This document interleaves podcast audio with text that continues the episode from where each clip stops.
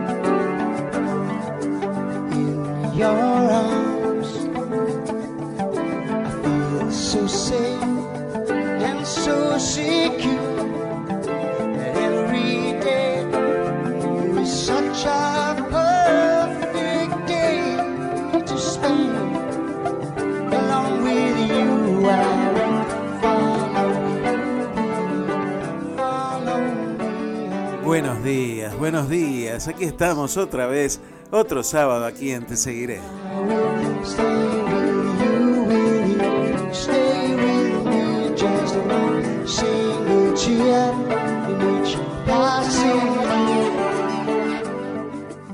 Aquí donde yo estoy, mi nombre es Aldo Barone, aquí donde yo estoy está, bueno, ya entrada la mañana, una hermosa mañana de septiembre por aquí, todavía invierno, pero bueno, animándose de a poco la primavera en llegar.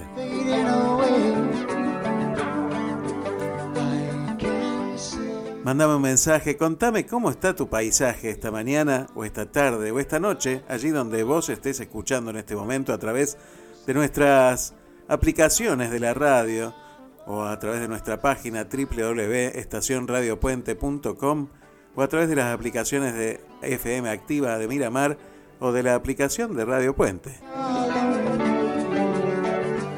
Contame, ¿sabes que la radio no es un monólogo de uno que está de este lado del micrófono y, que vos escuches nada más? Esto es interacción, interacción. Que participes eh, está buenísimo, está buenísimo. ¿Y cómo podés hacerlo? Podés hacerlo a través de más 549 223 539 1102 más 549 223 539 1102. Puedes enviarme tu mensaje de WhatsApp, de voz o del escrito, lo que quieras. Me lo envías ahí y bueno, ya estás participando en nuestro programa también. Yo sé que estás ahí y me dejas entrar, aunque sea este ratito hasta las doce y media de aquí de la Argentina, ahí en tu corazón, porque de eso se trata este programa.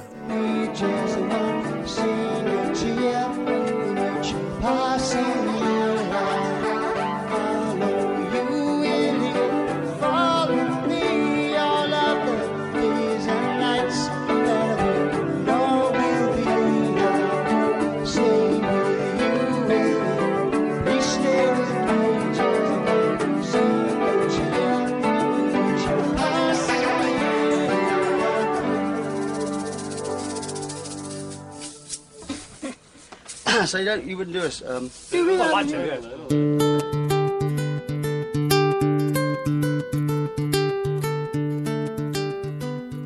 Y ya estamos apenas a una semana de las elecciones en, en nuestro país. Y sabes que siempre antes de empezar el programa hago una pequeña reflexión de, de algo que sucede. Mira, hoy es el Día del Inmigrante, el aniversario de canonización de la Madre Teresa, Digo, muchas cosas se celebran hoy y se recuerdan hoy. Y hoy va a pasar algo muy importante en nuestro país, que, que bueno, es la segunda marcha de las piedras. Esta marcha que pacíficamente se organizó a través de las redes sociales, sin banderías políticas, y que lleva a las puertas de la Casa Rosada una piedra por cada fallecido en la Argentina. Y por supuesto tenemos a los nuestros también, a los de Miramar, a los de Mar del Plata. Y la verdad que es una forma de expresar el dolor, ese peso que significa la pérdida de un ser querido. Y ese peso que carga cada una de las familias que todos los días padecen esa ausencia, es significativa en la puerta de quienes gobiernan nuestra patria. Ojalá que esas piedras sirvan siempre para construir, siempre.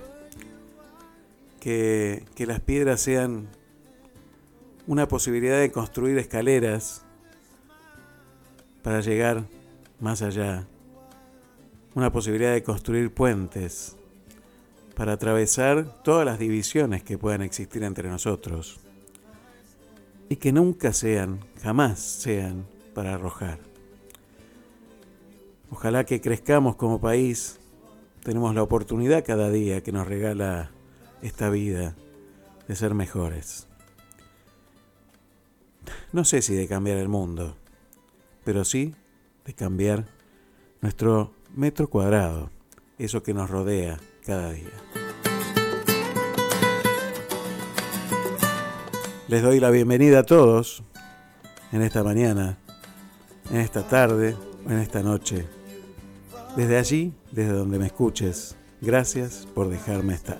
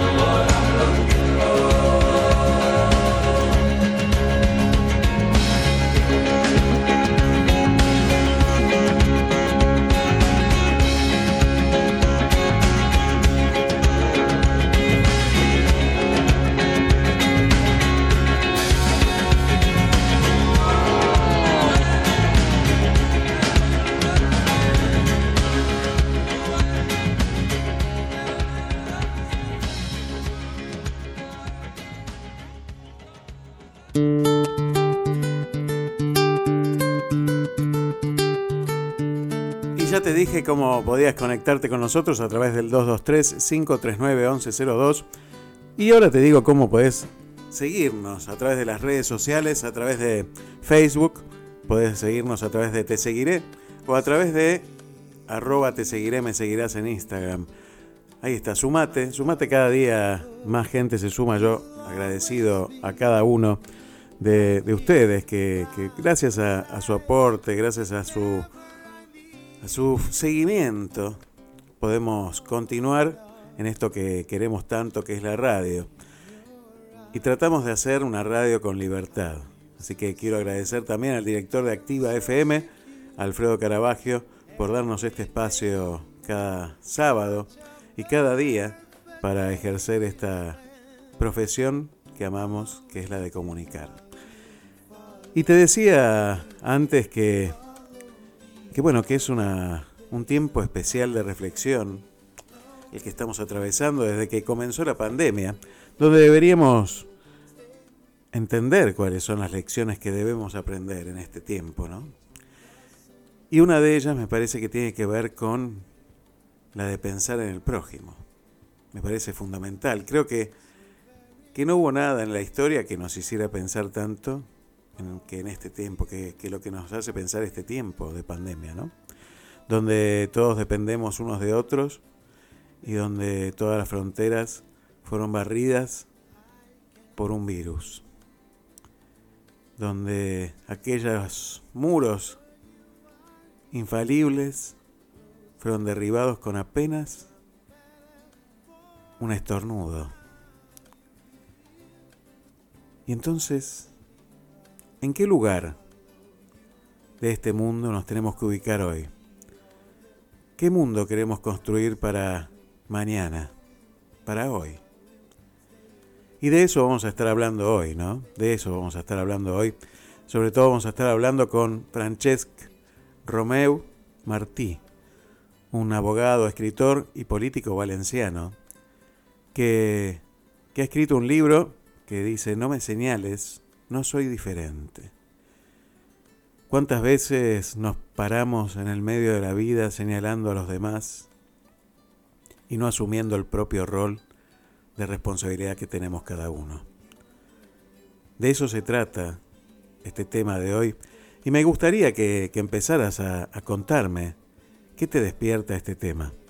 ¿Qué, qué realidades te atraviesan hoy donde, donde te sentís señalado, donde te hacen sentir diferente, donde tal vez te hagan sentir menos? Contame al 223-539-1102, envíame tu mensaje y vamos a estar charlando esta mañana sobre eso. También vamos a estar hablando, por supuesto, en un ratito nada más, ya en el próximo bloque, con el profesor Charlie Navarro, que, me acaba de avisar que está en Conin Merlo, por supuesto, haciendo siempre algo más para, para poder ayudar a los demás. Así que en un ratito vamos a estar hablando con él y después vamos a hablar también con Carlos Dios. También vamos a pasar una entrevista que, que hice en el día de ayer con, con la directora del Cabildo de Mar del Plata, con un evento hermoso evento que, se va a desarrollar en, Mar del Plata, en el Cabildo de Mar del Plata, un lugar hermoso que mucha gente todavía no conoce y que hay que conocer y que hay que enterarse todo, todo, todo lo que hace. Así que seguimos con buena música, mientras tanto, seguimos caminando en la luna.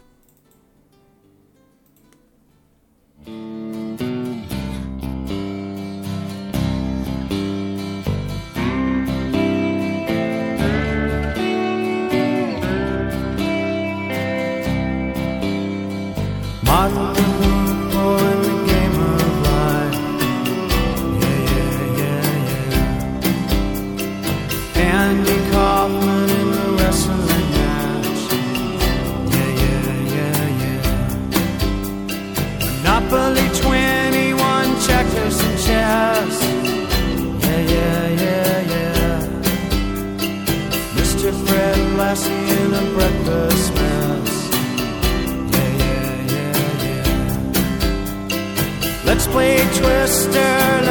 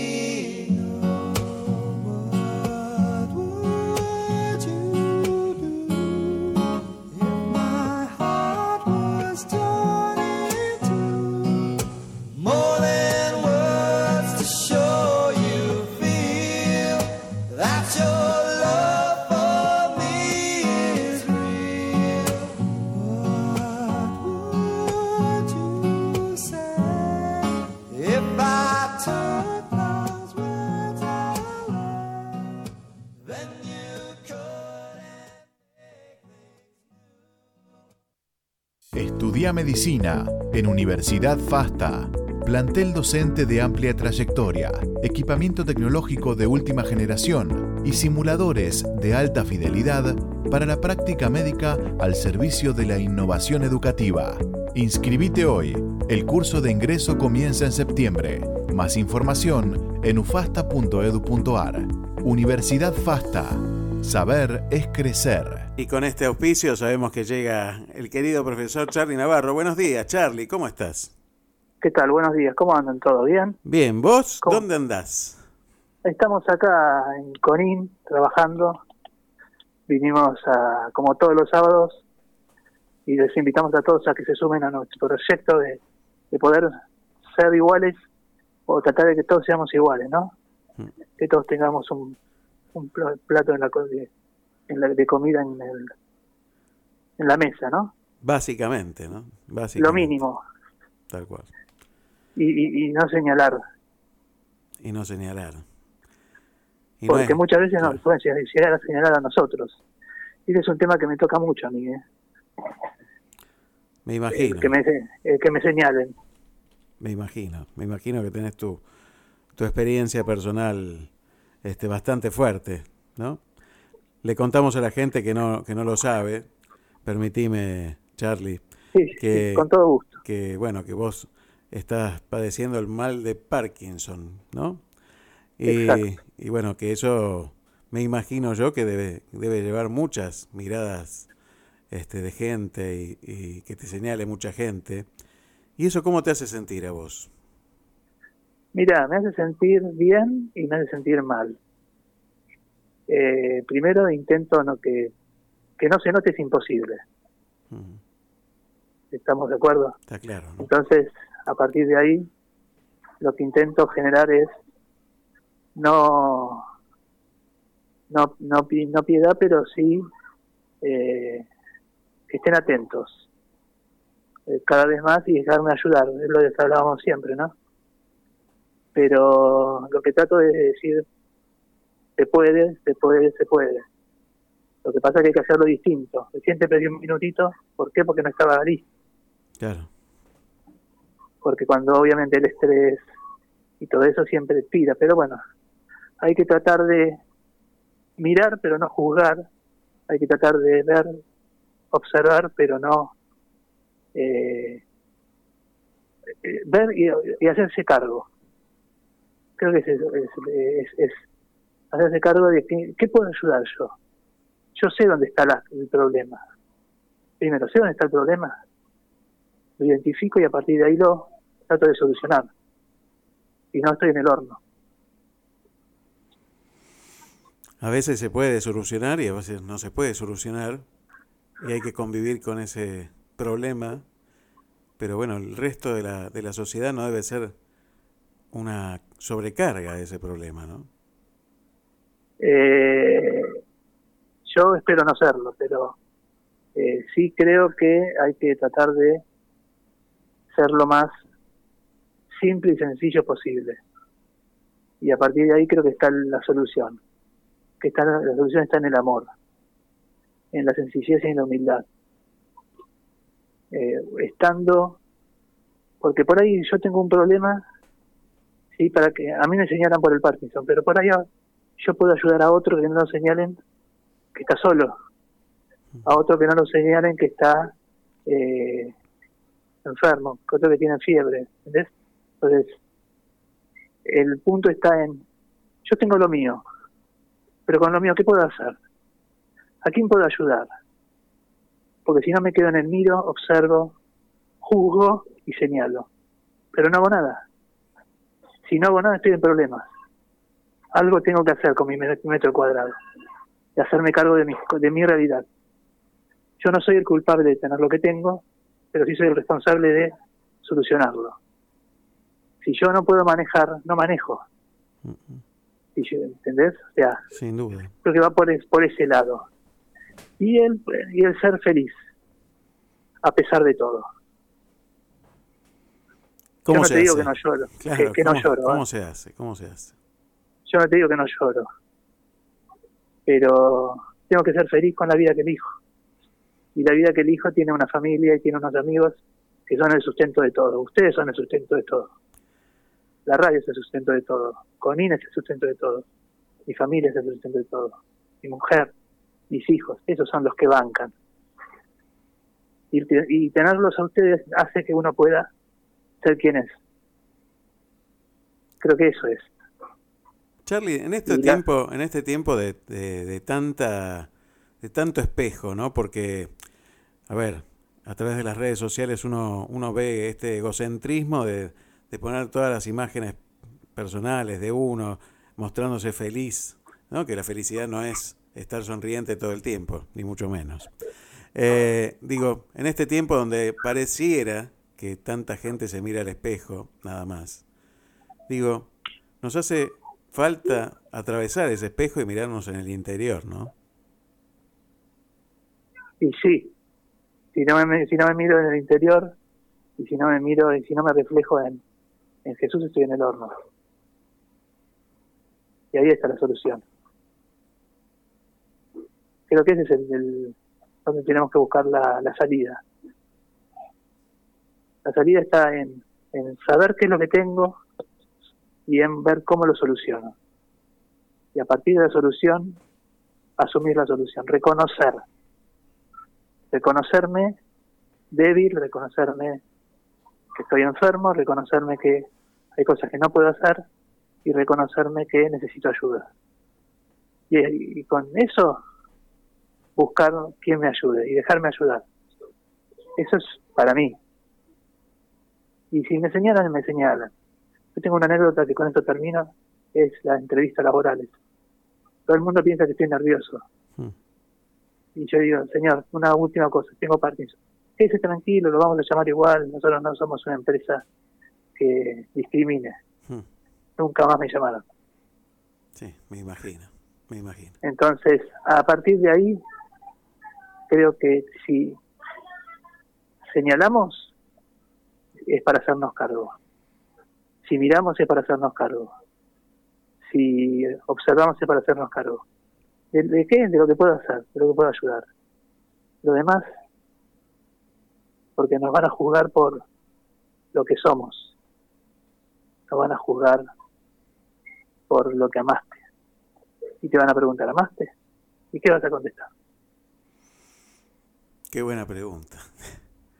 Y yo te quiero contar una pequeña anécdota, si tenés un minutito.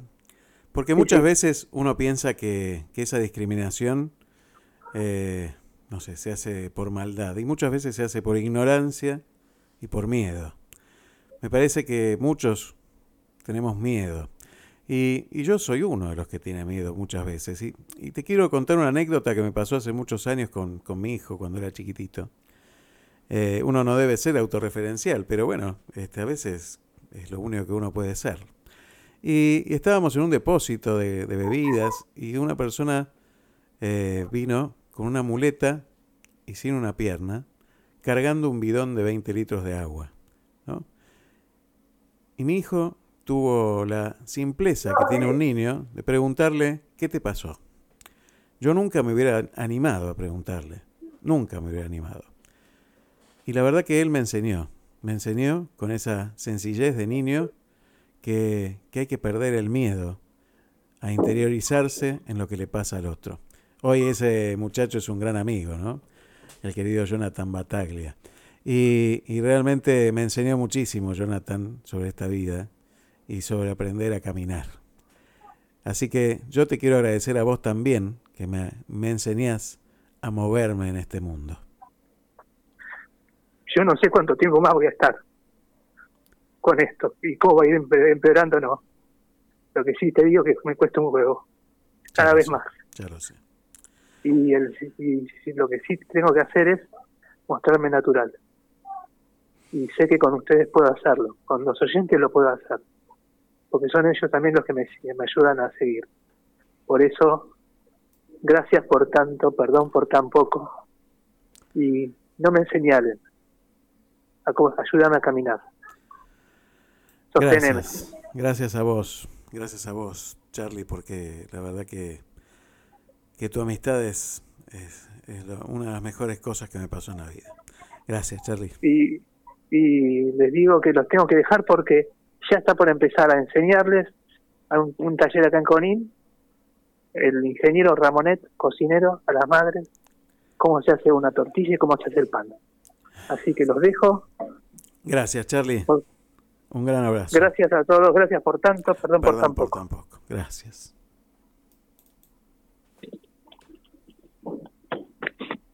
Estudia odontología en Universidad FASTA, plantel docente de amplia trayectoria, equipamiento tecnológico de última generación y simuladores de alta fidelidad para la práctica odontológica al servicio de la innovación educativa. Inscribite hoy. El curso de ingreso comienza en septiembre. Más información en ufasta.edu.ar. Universidad FASTA. Saber es crecer.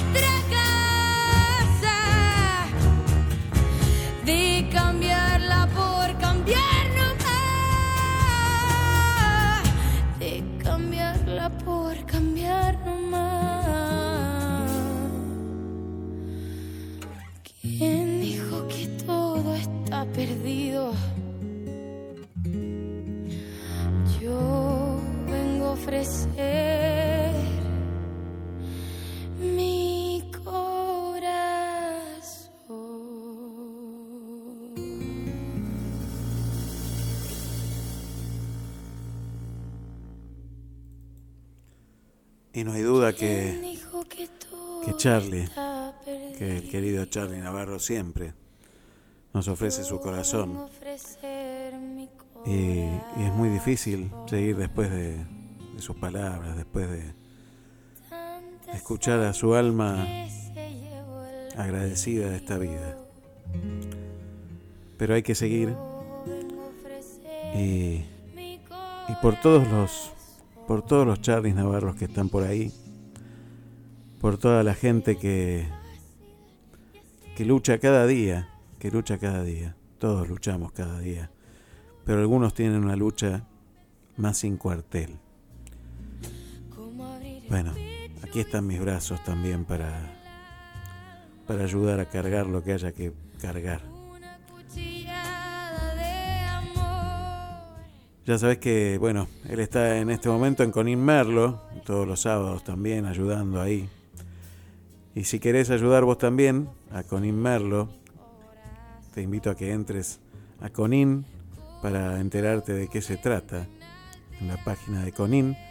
Y después entres a Facebook a Tiempo de Hacer Conin Merlo, porque es tiempo de hacer, sin duda alguna. ¿eh?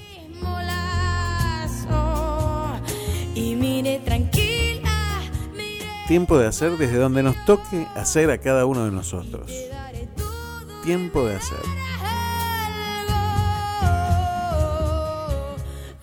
Déjame también agradecer todos los mensajes que están llegando, muchísimos mensajes, por supuesto, después de, escucharlo a Charlie también.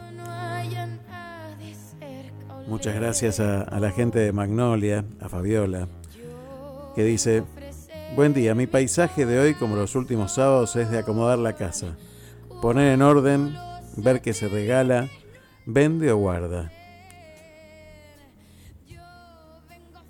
Nos seguimos quedando en casa, nos seguimos cuidando. Con nuestro proyecto Magnolia levitando en stand-by, esperando el futuro, esperando que se acomoden un cachito las cosas. Como en casa, preparando y esperando el futuro. Que ya comenzó, ¿eh? ya comenzó el futuro. Después me dice también Fabiola, Charlie, te abrazo inmensamente. Mi mamá tuvo Parkinson. Ojalá te hubiese conocido para mejorar su espiritualidad. Ella se guardó tanto que no salía de su casa. Tenía miedo que la juzgaran por vergüenza. Te mando un, un apapacho, como dice ella, inmenso. Eh,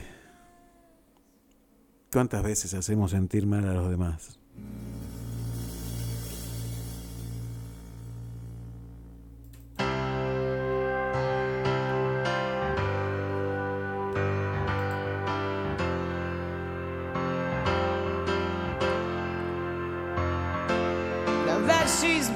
Gracias también a Eduardo Bocio desde Buenos Aires, a Juan Clerc desde Miramar, Ana María desde Buenos Aires, Milena, Marcela, bueno, muchísima gente que está enviando saludos.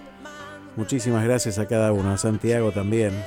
En un ratito vamos a estar conectándonos con Valencia y vamos a estar hablando con Francesc Romeo Martí, ¿sí? este abogado, escritor y político valenciano, español, que ha escrito un libro que habla de esto, que habla de no me señales, no soy diferente.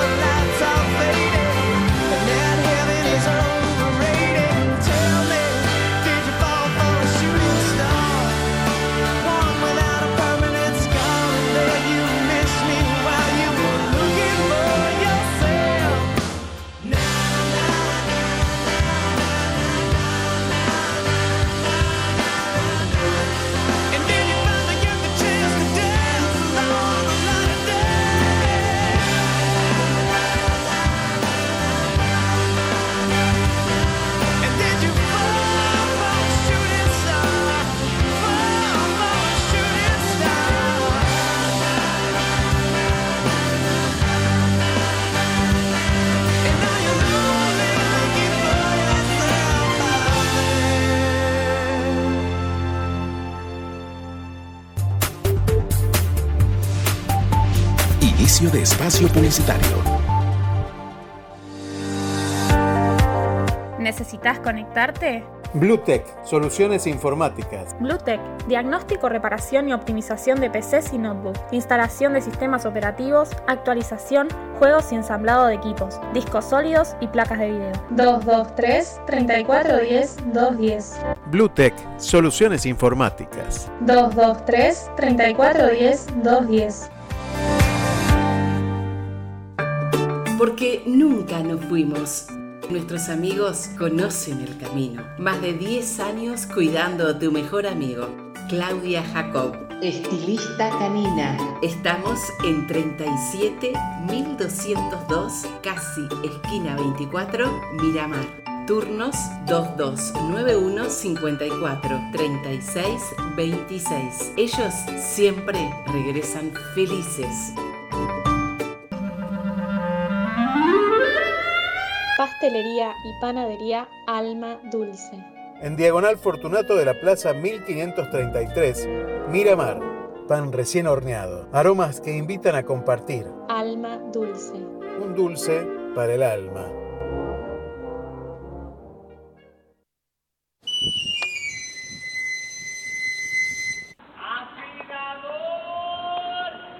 ¿Te quedaste sin filo? Llámalo a Luis Reboredo al 2291 40 12 20. Afilación de cuchillas y tijeras para uso profesional y doméstico.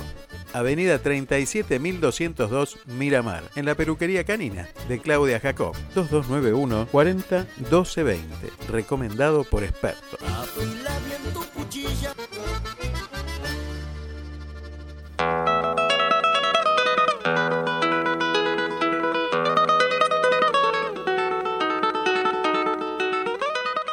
Pastas caseras Ángel Martínez. Garantía de calidad, frescura y buen gusto. Pastas caseras Ángel Martínez. Haz tu pedido al 2291 41 71 39 o al 2291 45 69 47. En Miramar, pastas caseras se llaman Ángel Martínez.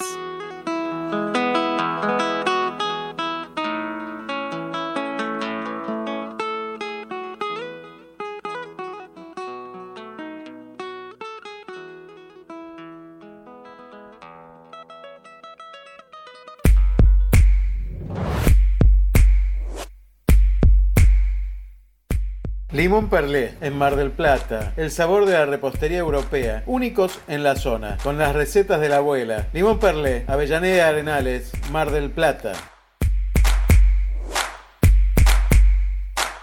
Aguas del Sur, calle 19610. Embotelladora de agua finamente purificada. Aguas del Sur. Horario de lunes a viernes de 9 a 12. Visita la planta purificadora en calle 19610. De Miramar para todos.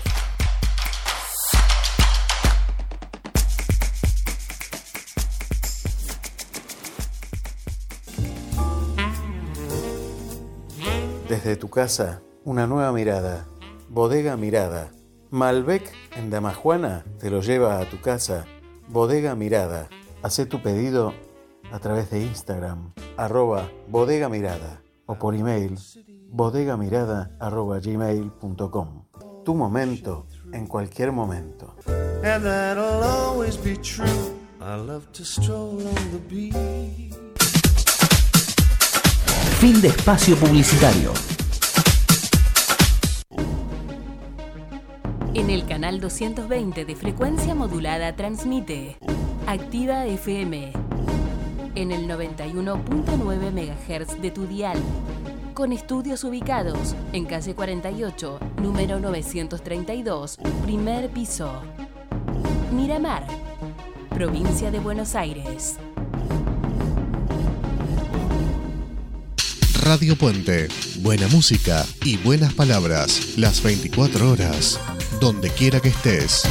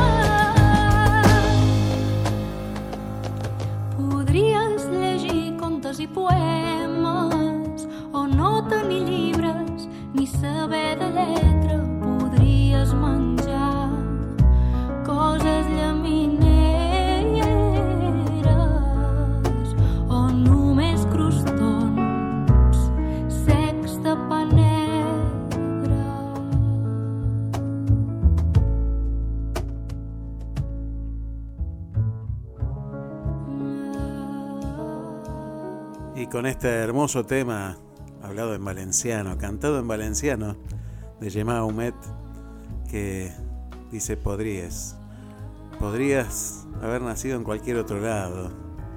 Esta mirada hacia esa, esa mirada universal, a esa familia universal que todos, de la que todos formamos parte, ¿no?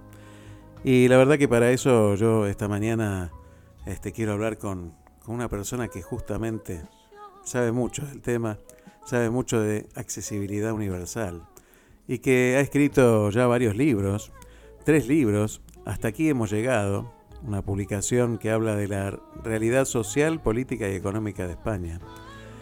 También habla, también otro libro que se llama Contra la Oscuridad, un ensayo de libre pensamiento, y este último libro que dice No me señales, no soy diferente. Bueno, Francesc es abogado, escritor, político, exdiputado nacional de España, con gran cantidad de proyectos presentados y con un gran trabajo en la accesibilidad universal. Buenos días, Francesc. Bienvenido a Te Seguiré. Hola, muy buenos días. Bueno, un placer, un placer tenerte esta mañana con nosotros y bueno, fundamentalmente para hablar sobre este último trabajo que has presentado y que has, eh, que has eh, realizado, este libro, este último libro que se llama No me señales, no soy diferente. Bueno, en primer lugar yo quería darte, Aldo, la enhorabuena por el programa y eh, las gracias por poder participar con vosotros en directo y poder explicar o comentar ese- esa publicación. No me señales, no soy diferente, que realmente es una- un grito de guerra para eh, defender que los derechos de las personas, es decir, las personas, tienen que estar en el centro de toda acción social y política, sin ninguna discriminación. Y eso recoge una serie de propuestas con la idea de que haya un cambio cultural que ponga a las personas en el centro de la relación. Sin duda alguna. Y justamente en el día de ayer entró en vigor en España una nueva ley que, que bueno, que también habla de esto y que, que tiene que ver con, con ese derecho humano básico de, de integración, ¿no? de estar integrado, y, y el derecho básico que tienen las personas discapacitadas también, que, que muchas veces no se les reconoce. Se los reconoce desde el discurso muchas veces, pero desde la realidad uno se da cuenta que, que esto nos falta mucho todavía, ¿no? Pero Aldo, una de las cosas que yo veo y lo tengo muy presente no solamente aquí en España, sino en diferentes países donde hemos tratado temas de accesibilidad, es que ves que hay mucha normativa, mucha legislación. Los poderes políticos se llenan la boca haciendo normas que se suponen mejoran la calidad de vida y defienden los derechos de las personas con discapacidad. Pero si esas leyes luego no se desarrollan, no tienen presupuesto efectivo y finalista y nadie se preocupa y se encarga de que se ejecuten, al final es papel mojado. Tal Yo estoy muy cansado de ver cómo se mm, legisla esto que mencionas tú, la ley que entró en vigor ayer sobre la defensa de la capacidad jurídica de las personas con discapacidad, pues es una ley más. Pero el CERMI, que es una de las entidades con más peso en el mundo de la accesibilidad aquí en España, ya ha denunciado reiteradamente el incumplimiento sistemático de las leyes que hoy existen. No es un problema de legislación, que es necesaria, es un problema de su cumplimiento, es un problema de que haya dinero efectivo para que se consigan las cosas y sobre todo, Aldo, que haya educación. Tú has mencionado uno de los, eh, de los libros que yo he publicado. El segundo de ellos, Contra la Oscuridad, habla precisamente de eso. Hay pandemias que nos atacan temporalmente a toda la humanidad desde un punto de vista físico. Pero hay una pandemia que yo creo que está con nosotros desde que el hombre es hombre o desde que la mujer es mujer, que es la ignorancia. Y necesitamos batallar contra la ignorancia. El primer aspecto fundamental para conseguir la igualdad, para conseguir que nadie se sienta diferente, ni que nadie señale a nadie, es una buena educación. Y eso empieza desde cero. Necesitamos, por tanto, que haya leyes, sí, que las cumplan, sí, que se vele por su cumplimiento y seguimiento y, sobre todo, que haya dinero, partidas presupuestarias destinadas a conseguir que la gente sea libre, tenga la capacidad de decidir en libertad y de poder moverse, de poder decidir y hacer su propio plan de vida con más autonomía posible. Y ese es el reto que tiene la sociedad, los políticos los primeros, a pesar de sus legislaciones, y sobre todo el conjunto de la sociedad, que es la que tiene que interiorizar que nadie es diferente. Porque yo no sé quién es el que establece qué es lo normal o qué es lo que no. Por tanto, yo lo que creo es que necesitamos un mundo donde la educación sea uno de los pilares fundamentales para que al final nadie nos sintamos diferentes a pesar de nuestras situaciones. Y eso requiere un trabajo de educación muy importante, muy importante, y un trabajo interior muy importante en cada uno de nosotros también, porque cada uno de nosotros hacemos muchas cosas sin pensar en el otro, ¿no? Y yo creo que esta pandemia, como lo decía hoy temprano, nos ha tratado de despertar de este, de este letargo en el que estábamos metidos, de la mirada en el otro. Me parece que si hay algo que podemos aprender de este tiempo de pandemia eh, del virus, no de la otra pandemia de falta de educación, sino de, de la pandemia del virus, es que todos estamos interconectados, que pertenecemos a una familia universal, ¿no? A mí lo que me preocupa, Aldo, realmente es que el ser humano tiene una capacidad de olvido muy potente. Sí. Y de relativizar las cosas como si esto mm, o, o no te afecta o le afecta al otro, o esto no me pasa a mí, es un problema del otro, o que esa situación que nos encontramos ahora, donde nos necesitamos más que nunca, donde la solidaridad es más importante que nunca, Eh, Es verdad, como tú dices, esos sentimientos se despiertan en estas situaciones de crisis, pero a mí lo que me da miedo es la capacidad de olvido que tenemos. Y que al final es como, mm, bueno, esto pasó, como si ya no volviera a pasar. Eso de que el hombre tropieza, el único animal que tropieza dos veces con la misma piedra, ese somos nosotros. Y por tanto, es necesario ese espíritu crítico, ese espíritu analítico, esa educación básica para que podamos valorar, entender y compartir los conocimientos de hoy y los que hubo ayer. Sobre todo para no cometer los mismos errores que para eso somos muy profesionales todos. ¿Qué fue lo que te despertó a ti empezar a, a- a trabajar estos temas?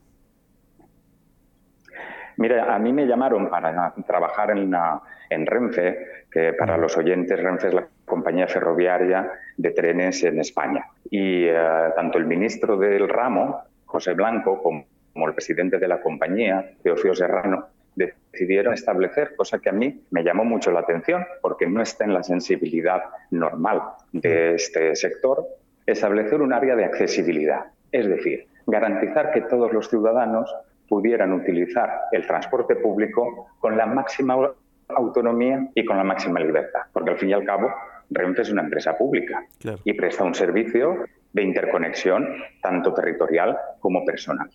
Y me encargaron esta, esta tarea, te hablo del año 2009. Todo este tiempo de allá para acá me fue despertando que la accesibilidad, que en principio es cierto, que nace con la vocación de garantizar los derechos de las personas con discapacidad, al final lo que veíamos es que cualquier mejora que se aplicaba en el ámbito de la accesibilidad mejoraba la calidad de vida de todo el mundo, de aquellos que tenían discapacidad reconocida y de aquellos que no. Porque al final la accesibilidad es un bien común. Cualquier mejora que se consigue en un sentido para un colectivo lo acaba utilizando y beneficiando a todo el mundo. Y a partir de ahí, también te tengo que decir, Aldo, que fue una de las acciones donde a uno le ponen los pies en el suelo más rápido, donde ves la realidad, donde ves las necesidades. Nosotros en Renfe, y desde ese momento hasta ahora, decidimos no utilizar la palabra ayuda. Nosotros no ayudamos, nosotros asistimos a la gente. Porque la palabra ayuda parece como caridad, como eh, si eh, eh, tienes que darle una acción a otro porque el pobre no puede. No, no, no. Nosotros asistimos a las personas. Porque al fin y al cabo, todo lo que hace la acción política lo hace para mejorar la vida de las personas, de todas. Y desde ese momento hasta ahora, la accesibilidad empezó siendo no solamente una batalla. Eh, No me señales, no soy diferente, realmente es un grito de guerra para reivindicar que se ponga la accesibilidad en el centro de la acción, pero no la accesibilidad de los servicios sociales, no la, eh, eh, la accesibilidad de la caridad, no, no, la accesibilidad que garantiza que todos somos iguales, que tenemos las mismas capacidades y el mismo derecho a utilizar los mismos servicios, con la máxima autonomía posible. Y ese grito de guerra es en el que estoy y en el que estaré porque estoy convencido que es la mejor forma de garantizar la igualdad y la dignidad de las personas. Me encanta ese grito de guerra y me sumo a él. Y la verdad que, que en ese sentido eh, me parece que hablamos de, de una palabra distinta, hablamos de responsabilidad, de responsabilizarnos de ca- del lugar que cada uno tiene en este mundo, ¿no? Sí, porque al final eh, es lo que te decía antes, esta responsabilidad parece que es cosa del otro. Ya se encargará el otro. Para eso cobra aquel. Para eso está ese político. No, no. Al final estamos conviviendo. Uno de los, de los elementos más importantes que lleva la accesibilidad y la no discriminación es precisamente la convivencia. Fíjate qué palabra tan bonita. Convivir. Ser parte de una sociedad donde hay otro. Y esa convivencia sí es responsabilidad de todos. Esa convivencia sí me afecta a mí, sí te afecta a ti, en lo que puedes hacer y en lo que puedes eh, eh, inventar, en lo que puedes crear, en lo que puedes trabajar. ¿Para qué? Para que la sociedad se desarrolle en su conjunto y no por trozos, porque estamos ya demasiado aficionados a clases, a trozos, a sectores y a fragmentos. Estamos hablando de convivir, Yo convivo todos los días y esa convivencia me hace responsable. Dicho mejor, Aldo, me hace corresponsable. Yo soy corresponsable de ti, igual que tú lo eres de mí. Y hasta que esto no lo interioricemos, seguiremos tratando como que este problema es de otro. Una de las formas de interiorizar eh, esta, esta corresponsabilidad tiene que ver con, con la política, porque la política, como lo has dicho antes, es el lugar donde se deben establecer justamente las políticas que se van a llevar adelante en cualquier nación. Sin embargo, cuando uno ve las campañas políticas, muchas veces, bueno, por lo menos en nuestra tierra y en muchos lugares del mundo, el político parece muy alejado de la realidad. No es tu caso, que, que obviamente estás mostrando cercanía total con la gente, pero digo, pasa esto, muchas veces la sociedad está rechazando la política como, como el lugar donde se deben solucionar los problemas y no sabe a quién acudir, está como perdida la sociedad en estos días, ¿no? Sí, pero yo que he tenido parte de esa responsabilidad, como tú has dicho al principio, yo he sido diputado nacional en las eh, Cortes Españolas. Lo que uno ve, y no me es muy diferente mi país del tuyo y de otros que conozco de eh, vuestra área, como Chile o Panamá o Costa Rica, que la política ahora es cosa de políticos. Esto es un problema y un peligro, porque la política no es cosa de políticos. La política es de la gente. Este es el problema y donde los políticos están cómodos. Déjenme gestionar esto como si fuera mío, que yo ya le afectaría a su vida. No, no, no. La política es la capacidad de transformar las cosas por difícil que sean. Y esa política, la de las mayúsculas, es la que muy pocos saben hacer. Porque leer informes del Banco de España o del Banco Mundial o de la entidad fulana eh, bancaria, eso lo sabemos hacer todos. Pero pisar suelo lo pisan muy pocos. Y no estoy diciéndolo como un eslogan, porque yo tengo alguna campaña electoral conocida donde hablaban de ponerse en los, en los zapatos del pueblo Sí, sí. para aprovecharse del pueblo. Yo no hablo de esto.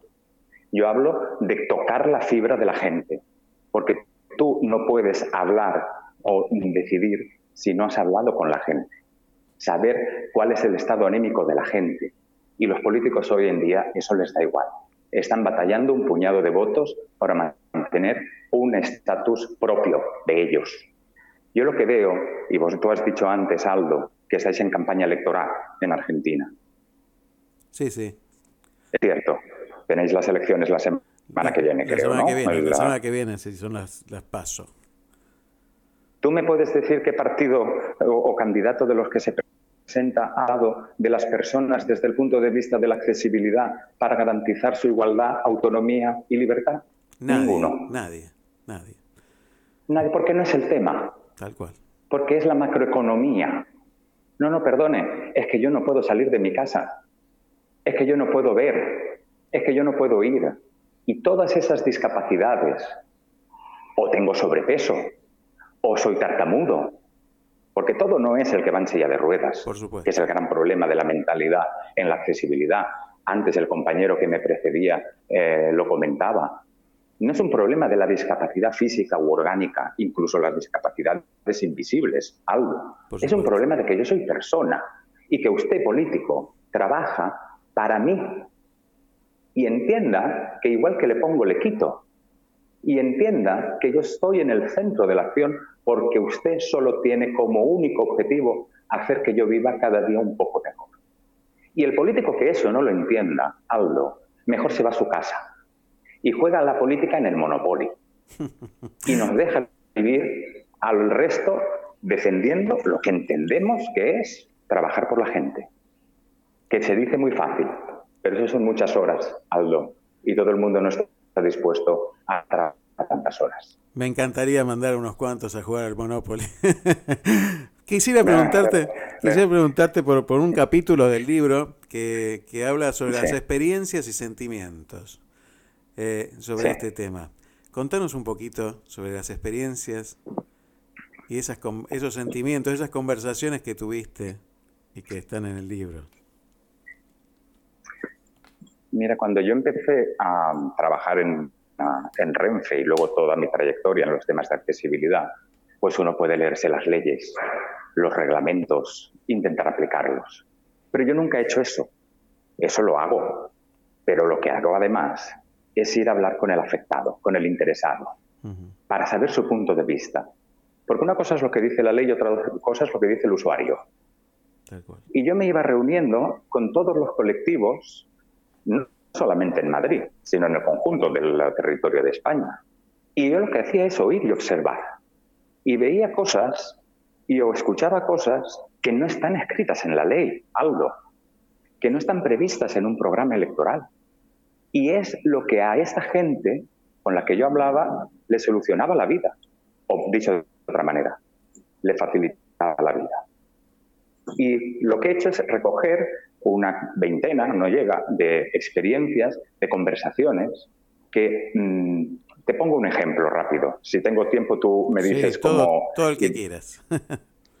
Pero te pongo un ejemplo rápido. En, um, en los trenes, en el caso de, la, de materia ferroviaria, la ley española dice que en el interior de los trenes tienen que haber asientos reservados a personas con movilidad reducida. Y que estos asientos reservados tienen que tener contraste de color, ser diferentes al resto de los asientos del tren. Esto ya implica un cambio cultural importante, porque, por ejemplo, en Alemania no existen los asientos señalados para personas con discapacidad, porque eso señala. El tren entero, Aldo, es prioritario para las personas con movilidad reducida. Fíjate el cambio cultural. Nosotros lo señalamos. Ustedes se tienen que sentar aquí y que todo el mundo sepa que usted tiene un problema o una discapacidad o una, o una situación puntual de movilidad reducida. Los alemanes no. Algunas compañías alemanas priorizan todo el tren. Pero bueno, como mi legislación española obliga a que haya contraste de color, cualquiera te diría que con que pongas uno en blanco y otro en negro, ya has hecho contraste de color, ¿verdad? Sí. Claro. Cuando hablé con la gente de la ONCE, me decían, mira, como a ti te da igual, porque al fin y al cabo en la tela vale lo mismo o el plástico del asiento vale lo mismo, haznos el favor de que cuando sean asientos en el interior vayan de color azul y cuando sean en el exterior vayan de color naranja, porque son los colores que tenemos estudiados que mejor identifican las personas con discapacidad visual. Esto, Aldo, yo no lo hubiera sabido nunca si no hablas con la gente. Y hubiera sido feliz pensando que cumplo la ley al poner uno en blanco y el otro en negro. A esto es a lo que me refiero. A que la gente sabe más. La gente, la gente que, que- lo vive, la gente que lo, que, lo, que lo utiliza, el que es usuario, sabe dónde están las mejoras. Te pongo otro ejemplo muy rápido. En el, um, en el uh, 2010, Renfe decidió que los trenes de cercanías, los que van entre las ciudades o entre los pueblos, tenían que ir el tren, el coche, a, em, al mismo nivel que el andén, para que una persona pudiera entrar y salir sin necesidad de una De escalera, de un escalón, exacto. Hicimos una inversión de 300 millones de euros en aquel momento. Se arreglaron o se adaptaron esas unidades. Cuando llegaba el tren a la estación, podrás creerte, Aldo, que todo el mundo utilizaba ese coche. Porque es el cómodo. Yo que voy con bicicleta, el que va con un carrito de niños, el que va con, una, eh, con un andador, el que va en silla de ruedas, todo el mundo. Es más fácil entrar que subir. De hecho, fíjate, el eslogan o el título que nosotros le pusimos al plan de accesibilidad de Renfe en el 2010 fue Entra, Renfe te lleva. Porque en el momento en que tú dices subir al tren, tú ya has imaginado un escalón. Tal cual. Y yo no quiero que haya escalones, porque las escalones son barreras. Y ya tenemos bastante barreras como para que encima el ser humano cree más. Nuestra obligación es hacer que la vida sea más fácil. Y además, en esa estación, que fue, recuerdo fue en Zaragoza, la presidenta de una entidad me dijo, espérate un momento y ves el resultado de vuestro tren. Porque solo se adaptó un coche, de los tres, un, vagón, para entendernos, de los tres que lleva el tren. Solo se adaptó el del medio. Y me dice, espérate un momento y ves cómo reacciona la gente. Eso que te digo, entró toda la gente, menos ella. Ya no había sitio para la persona en silla de ruedas. Y luego me dice, es que no es justo que yo solo tenga un coche y el resto tenga estrés. Yo quiero ser igual y no quiero que me señalen porque vaya en silla de ruedas. Yo no quiero que me monten en un montacargas en medio de una estación para subirme a un tren de alta velocidad, que la gente mira como si esto fuera un circo. Yo quiero entrar y salir con la máxima autonomía posible. Sé, y tú eres consciente igual que yo, que hay determinadas discapacidades que necesitan asistencia. Pero lo que la gente pide es, no me señales, deja que yo pueda moverme. Dentro de mis limitaciones, yo tengo limitaciones, tú tienes limitaciones, todo el mundo tiene una limitación u otra. Por eso es la importancia de hablar con la gente. Y te pongo un tercer ejemplo. Un chico tartamudo me escribió en Instagram y me decía, ser tartamudo es una discapacidad. Ser tartamudo es una discapacidad orgánica o aquí o como se llama discapacidad invisible. No te permite tu desarrollo personal total. Por eso yo quiero sacar el estereotipo de que la persona coja en silla de ruedas, hablamos de rampas. No, no, no. Estamos hablando de la sociedad. Y cada uno tenemos lo nuestro, Aldo. Cada uno tenemos nuestra situación. Cada uno tenemos nuestro problema, nuestra diferencia. Por tanto, hasta que alguien sea por unanimidad proclamado el que dicta qué es lo normal, nuestro trabajo es mm, desarrollar todas las acciones necesarias para conseguir que no se señale a nadie, que se eliminen todas las brechas, todas las murallas y todas las barreras que nos separan cuando deberíamos cogernos de la mano y convivir. Francesc, la verdad que es un placer eh, escucharte y, la verdad que da esperanza escuchar este, a alguien que está vinculado a la política que hable de esto, como lo haces vos. Pero fundamentalmente me parece que, que la enseñanza que, que atraviesan tus palabras tiene que ver con algo que, que, que debe educarse de alguna manera en nuestro mundo, que tiene que ver con el amor al prójimo. Creo que eso es lo fundamental y lo que va a cambiar el mundo. En algún momento aprenderemos a amar al prójimo y recordaremos que cuando uno señala al otro, siempre hay cuatro dedos que lo señalan a uno. Eh, Exacto. Me parece que ese es el camino que estás, que estás guiando hacia adelante y que, bueno, yo desde este humilde lugar en el mundo, este también quiero seguir por ese camino y de eso se trata este programa, ¿no? De, de tratar de, de seguir a la gente que hace cosas grandes en silencio, ahí en, en, su lugar de trabajo, cambia el mundo en ese metro cuadrado que le corresponde. Así que yo agradecerte Exacto. muchísimo, Francesc, esta, esta charla. Eh, Sabes, porque te han dicho, amigos míos, cuánto quiero esa tierra valenciana y cuánto sí, tierra España. Tenemos amigos comunes, sí, tal sí. Cual, tal cual. Y, y la verdad que, que, bueno, siempre uno aprende de países que, que están trabajando sobre esto, ¿no? Hoy nuestra discusión política pasa por, por lo mal que hizo el otro y, y creo que nos falta tanto por aprender. Y, creo que pasa por acá, pasa por este lugar, pasa por este amor al prójimo, pasa por, por entender que somos una sola familia humana, por entender que, que todos somos hermanos de alguna manera y que no tenemos que señalar más. Yo coincido con tus palabras y permíteme el apunte de algo que has dicho muy, muy importante cuando decías de, tus, de tu visita a España. Es necesario saber lo que hace el otro. Es necesario estar permanentemente analizando cómo otro avanzó. Como decía un político de mi país, mm, hay que, no hay que copiar, hay que adaptar. Pero no tengan ustedes miedo en copiar lo que a otro le ha servido. Por supuesto. Porque sobre todo lo que evitará es que usted haga fracasos. Y todos los fracasos que usted se evite es tiempo, dinero y eh, sobre todo para mejorar la vida de la gente. Yo insisto mucho en eso, porque de lo que se trata, Aldo, es que se trabaje todo, cada uno desde nuestra posibilidad, nuestro punto de vista, nuestra ideología, pero todos para que la gente pueda hacer su propio plan de vida, decidir su propio plan de vida y no ser dependiente de nadie.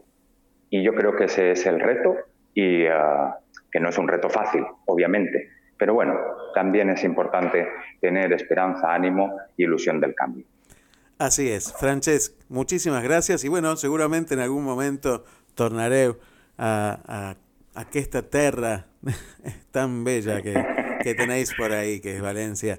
Así que bueno, te mando un gran abrazo hasta que nos lo podamos dar personalmente y, y agradecerte y, y por supuesto cuentas con este medio para, para todo lo que quieras este, difundir. La gente te puede encontrar a través de las redes sociales como Francesc Romeu y, y seguirte también a través de las redes sociales, ¿verdad? Encantado, Aldo. Sabes que aquí te esperamos y eh, sobre todo, gracias por dejarme estar. Gracias a ti. Un gran abrazo para todos, ¿eh? Un gran abrazo. Un abrazo muy fuerte. Gracias.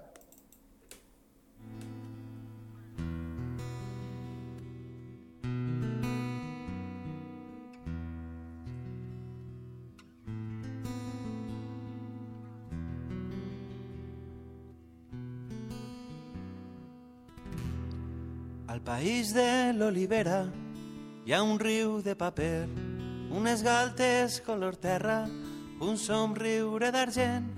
Al país de les riberes hi ha un canyar sota els estels i un mural de fulles seques a l'ombra d'un taronger. Al país de l'olivera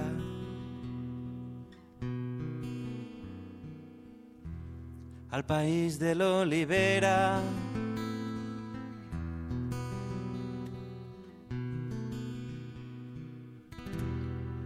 País que dorm a l'era hi ha pel cim de fruites velles, bicicletes entre sèquies, arracades de cireres.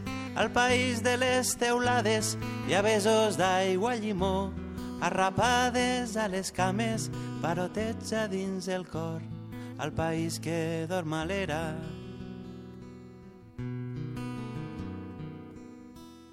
Al país que dorm a l'era.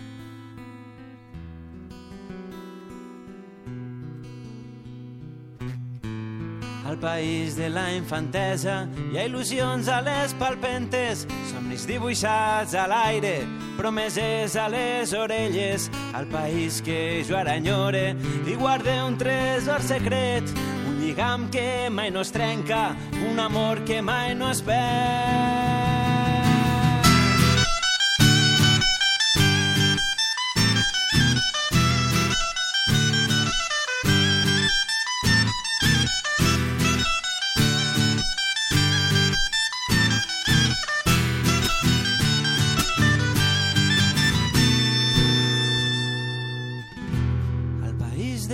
Cases blanques pins banyats en sal, margallons entre baladres, peus descalços dins el mar. Al país de les marines hi ha un sol roig a les vesprades, catxirulos a les platges i uns pentinant tonades. Al país de cases blanques Al país de les rialles hi ha raïm a les porxades, ametles i olives negres i un arròs fet amb costelles. Al país de les costeres hi ha llauts i guitarrons i la veu de les rondalles pessigant les emocions. Al país de les rialles al país de les rialles.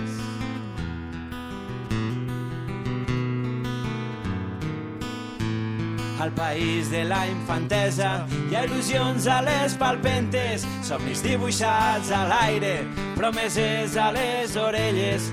Al país que jo m'estime i guarde un tresor secret, un lligam que mai no es trenca, un amor que mai no es perd.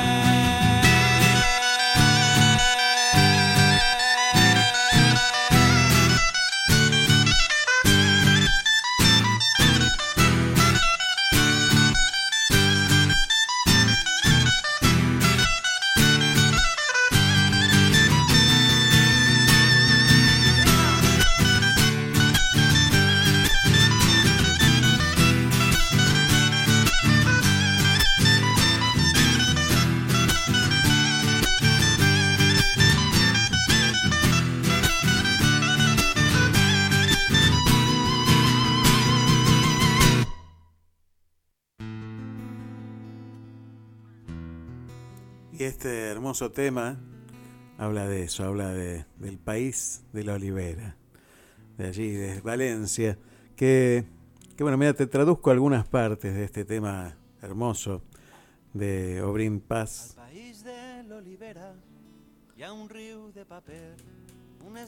Por supuesto está cantado en valenciano. Y una parte que, que dice esta letra habla de en el país de la niñez hay ilusiones a tientas, sueños dibujados en el aire, promesas en las orejas. En el país que yo ahora añoro, guardo un tesoro secreto, un lazo que nunca se rompe, un amor que nunca se pierde. Y después de haber vivido allí, en, en mi adolescencia, en mi juventud, ese lazo con, con Valencia nunca se puede cortar y uno lo, lo lleva con uno hacia donde va. Al igual que llevaré a mi tierra argentina allí donde esté. Es que, queridos amigos, este mundo está para ser vivido por todos.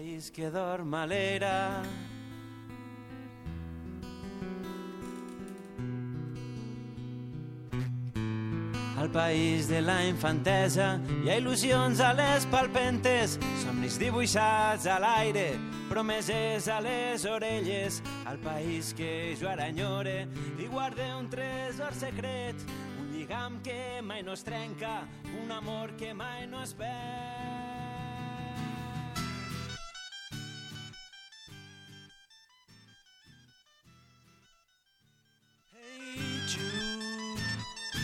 Don't make it bad. Take a sad song and make it better. Remember. Y la verdad que la charla con Francesc, maravillosa charla donde hemos conocido algo, apenas algo, sobre la accesibilidad universal. No se trata de, de disponer lugares específicos para, para las personas. No se trata de seguir discriminando, aunque sea positivamente, pero sí señalando, ¿no? Señalando, seguir señalando. Se trata de no señalar más. Se trata de que todos tengamos acceso. Se trata de que tengamos igualdad de la verdadera. No la del discurso, la del palabrerío inútil, sino de la verdadera, la que hace que, que asistamos y no ayudemos. Qué buena definición, qué diferencia, ¿no? Que tiene que ver con, con el respeto al otro, con ese amor al prójimo de verdad. Porque no existe amor si no hay respeto. No existe. No podemos hablar de, de amor si no hay respeto. Y lo primero que tenemos que hacer es reconocernos a nosotros mismos como, como lo que somos, cada uno de nosotros, y nuestras propias discapacidades que todos tenemos. Porque si te pones a pensar un poquito, no todos estamos preparados para, para jugar al fútbol. Y entonces tenemos una discapacidad por ahí. ¿Qué te hace diferente? Y muchas cosas nos hacen diferentes realmente, pero esas diferencias que cada uno tenemos en nuestro mundo son tesoros que tenemos cada uno en nuestro mundo, porque cada uno puede hacer algo distinto en favor de esta gran familia universal que es la humanidad. Entonces lo importante aquí, me parece, no es ya destacar a hombres y mujeres, sino a seres humanos, porque a esa familia pertenecemos, a la raza humana.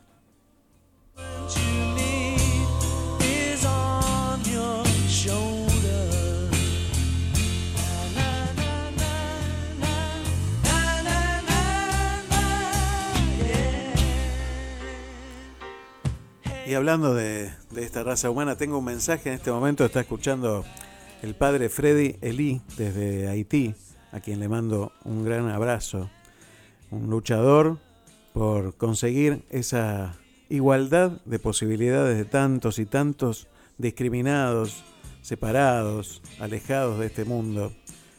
Y bueno, un trabajo denodado que hace y casi este, tan difícil y casi imposible, ¿no? Que lo sostiene su fe, porque claro, cuando ve la realidad que, atraviesa su país, que es Haití, eh, me imagino que se le debe tornar cada vez más difícil. Y justamente me está diciendo eso, me dice, eh, la situación en Puerto Príncipe va de mal en peor. Las bandas armadas son más violentas. Salen a las calles sin miedo a nadie. La verdad que no sabemos cómo será nuestra mañana. Solo la fe nos mantiene en pie de lucha. La verdad que padre, este, me conmueven tus palabras. La verdad que uno no puede ni imaginar la realidad que están atravesando. Eh, donde no hay, no hay ningún orden, no hay ningún nada que rija ese orden, nada que se respete. Y, la verdad es que es que se hace difícil imaginar esa realidad, eh, ese dolor que están atravesando y ese lo único que puede sostenerlo es la fe realmente, porque no sé cómo, cómo se puede vivir de esa manera. No sé dónde pone la mirada el mundo.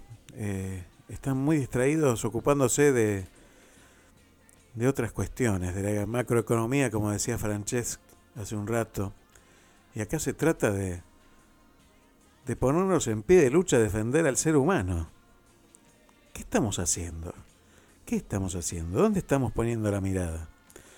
Bueno, de nuevo te renuevo este abrazo, querido padre Freddy Lee. Y bueno, y desde este humilde lugar y pequeño lugar en el mundo, ojalá que se despierte algo y que llegue la ayuda o la asistencia necesaria para poder sostener este difícil momento.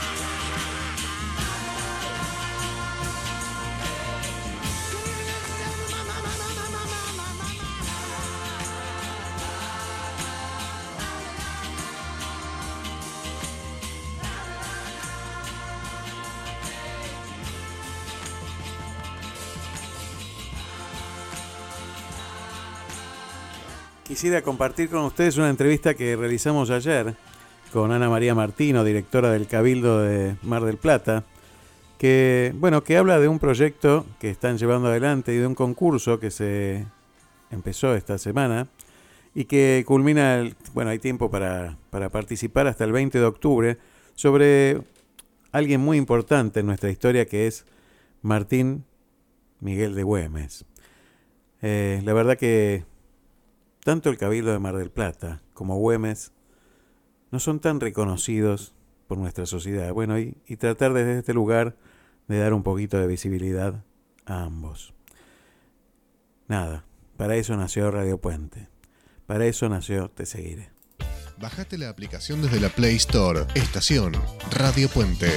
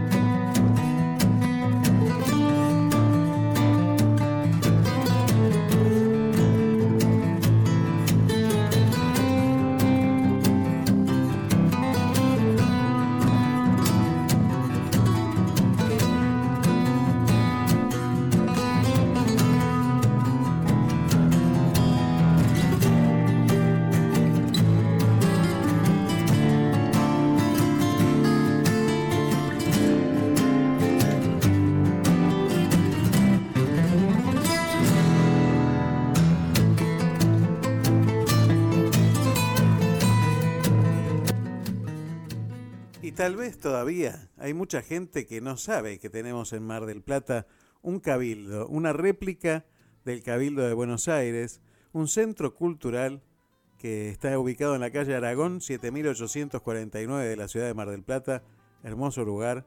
Y hoy vamos a estar hablando de un evento especial que se va a producir en este tiempo y que tiene que ver con el general Güemes.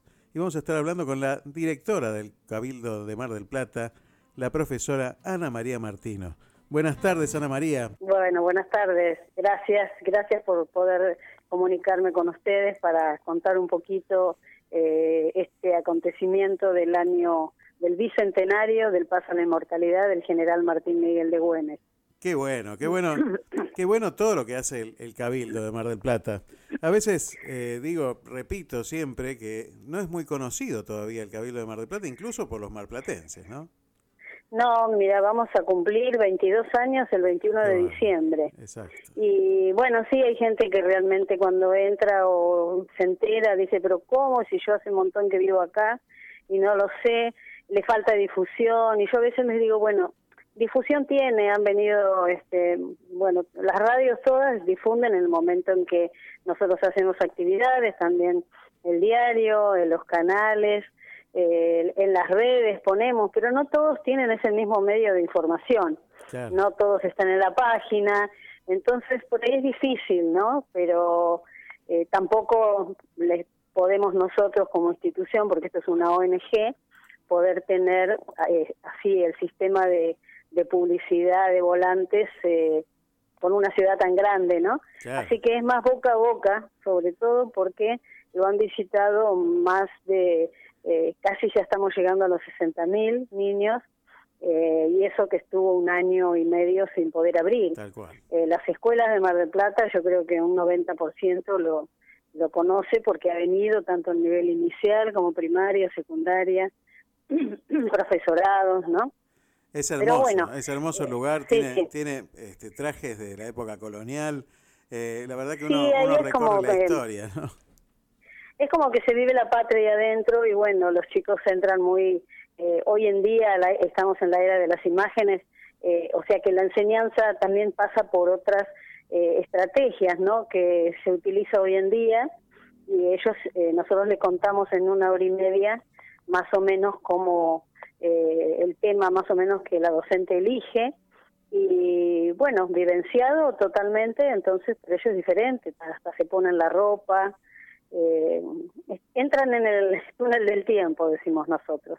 Y en una hora y media sintetizamos ese tema y los chicos son este, especiales porque ponen una atención increíble. Y eh, como este es el año del bicentenario, nosotros tenemos hemos hecho muchos eventos desde el principio de año, eh, de los que se puede hacer, ¿no? Eh, pocos con pocos con público, pero habíamos lanzado un eh, un concurso de pintura para artistas plásticos y otro de literatura, de poesía, eh, referido al a la temática de, de Güemes, ¿no? De la historia. Eh, y entonces queríamos hacer un poco que la gente a través de los medios radiales se pueda comunicar más, porque no todos están con, la, con las redes. Tal cual. Y contarles, bueno, que es un concurso hermoso, donde todo aquel que quiera pintar eh, tiene tiempo, lo extendimos un mes más, hasta el 20 de octubre, Ah, para que pudieran, eh, eh, las bases están en, en, en la página de, del Cabildo, en, en Facebook, este, así que nosotros se las podemos dar porque eh, qué tamaño tiene que ser la pintura, ¿no? Están todas las bases que sería muy importante, hay premios lindos y los vamos a entregar todo esto en una ceremonia de clausura cuando termina el año. Eh, y bueno, hemos visto que no se han anotado mucha gente y dijimos, bueno, falta difusión. Eh, decidimos hacer una campaña radial porque dijimos, hoy en día la gente más que la televisión está escuchando radio. Vamos a Por darle suerte, ¿no? manija, vamos a darle manija eh, desde Radio Puente todas las veces que, Sí, sí. que ustedes quieran y, y, bueno, por supuesto todas nuestras redes también. Y la gente se va a tener que conectar con ustedes de qué manera. Eh, bueno, puede ser a través de las eh, de Facebook, en la página que eh, Cabildo Mar del Plata, y si no por WhatsApp o por Hotmail también, que tenemos, este, no sé si después querés que lo diga o El les mail, mando una si querés. gacetilla. Sí, por supuesto, iba a Sí. estar subida en nuestras redes. El mail yo sé que es cabildo república argentina arroba hotmail.com, ¿verdad? Sí, sí, sí, sí, sí. Y aparte nosotros estamos haciendo todavía las visitas los fines de semana nada más, eh, con eh, bueno, aforo reducido, eh, pero tienen que solicitar el turno, ¿no? Porque para organizarse mejor. Porque la gente a veces pregunta cuándo puedo ir a visitarlo, cuándo, en qué horario están. Estamos de 15.30 a 19.30, a 18.30, A perdón. 18:30. 15.30 a 18.30. Y nos avisan a través de, de la página o a través del, del mail. Vamos a ir, suponemos, cinco personas, una familia, y vamos organizando los grupos. Fantástico. Para evitar, evitar este, tener mucha gente. Y aparte en el, darles el horario, porque una vez que entra un grupo, eh, la visita si es guiada no puede entrar otro grupo porque sería muy difícil no estar explicando otra vez al que entró. Así que mm, por eso es que hay que comunicarse. Vos sabés, Ana María, que en, en esta época de elecciones siempre surge el mismo tema y dice, bueno, hacen falta patriotas en nuestro país. Y siempre la gente Sí, se queja sí. de las mismas cosas y tal vez no tiene la menor idea de quién es Martín de Güemes, de lo, del héroe, de, los, de la magnitud de nuestros héroes de nuestro país. Y, y la Ajá. verdad que lo primero que tendríamos que hacer es conocer a nuestra, nuestra historia, ¿no? Por eso es tan importante sí, todo lo que hace el Cabildo a nivel cultural, a nivel de mostrar la historia argentina. Eh, y la de Güemes es muy importante porque fue el único héroe, este, el único mm, argentino muerto en combate militar a los 36 años que fue eh, y después que el único héroe por decreto porque San Martín y, y Belgrano son héroes naturales y a Güemes hubo que eh, pedir hicieron un decreto para que lo declararan héroe. Y si el, el plan era continental de los tres pero él estuvo un poquito pacado por la historiografía porteña, ¿no? Por. Pero mm, nosotros reivindicamos todo eso, contamos, tenemos una muestra itinerante nacional güemesiana que la estrenamos en Salta en el 2009. y Está declarada por mm, Secretaría de Cultura de Nación eh, de interés, así que bueno, la hemos llevado a Madariaga, la hemos llevado a Maipú, la trajimos a Cámara del Plata y en el Cabildo siempre está. el sostén, eh, que son trein- el sostén que resultó Güemes, que resultó Güemes para, para sostener la, el ataque de los realistas, ¿no?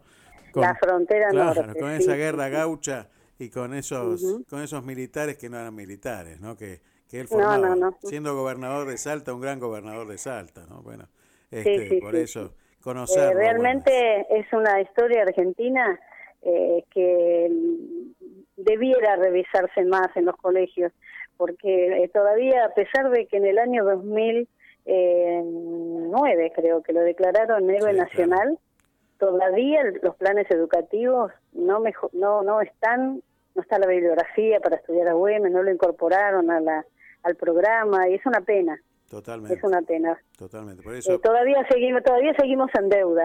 Me encantó cuando me enteré de este concurso y, y bueno, por supuesto cuentan con todo nuestro apoyo y, y Ojalá que la este es gente se anote, por favor. Lo vamos a hacer, lo vamos a hacer, vamos a hacer que la gente participe. Yo lo voy a enviar a Sí, todos los bueno. contactos de la radio, a todas las redes sociales y, y bueno, y esto se va Sí, a dar porque la verdad que se merecen esto, Ana María, Aparte, todo el trabajo claro, que yo hacen. lo que quiero aclarar que eh, tenemos que sentirnos orgullosos todos los que estamos ahora de eh, haber vivido estos bicentenarios, porque somos la única generación ahora que está viviendo los todos los bicentenarios que hemos estado viviendo, ya se terminan, ya después este, no hay los bicentenarios, ¿no? No, o sea que somos una generación privilegiada. Absolutamente. Tendríamos que saber valorar ese tipo de cosas. Sí, sí. Bueno, Ana María, Sí, la verdad que eh, Bueno. un honor este, tenerte en nuestra radio este, y contar con, todo, con todas nuestras redes siempre y por supuesto sin costo porque sé todo lo que ustedes hacen. eh, Bueno, por- bueno, por yo agradezco cultura. muchísimo esta oportunidad que nos das y más vale que vamos a estar totalmente contactados durante, de a partir de ahora en adelante, eh, siempre vamos a, a estar con ustedes. Así es, Así que muchísimas, muchísimas gracias. Así es, te mando un beso Bueno. enorme para vos y para todo el equipo de gente que trabaja en, en el Cabildo de Mar del En Plata. Cabildo. Bueno, la verdad bueno, que sé que mil- son mil muchos. ¿eh? gracias. Un beso grande. Muchísimas gracias. Gracias. Chau, gracias, gracias. Hasta luego.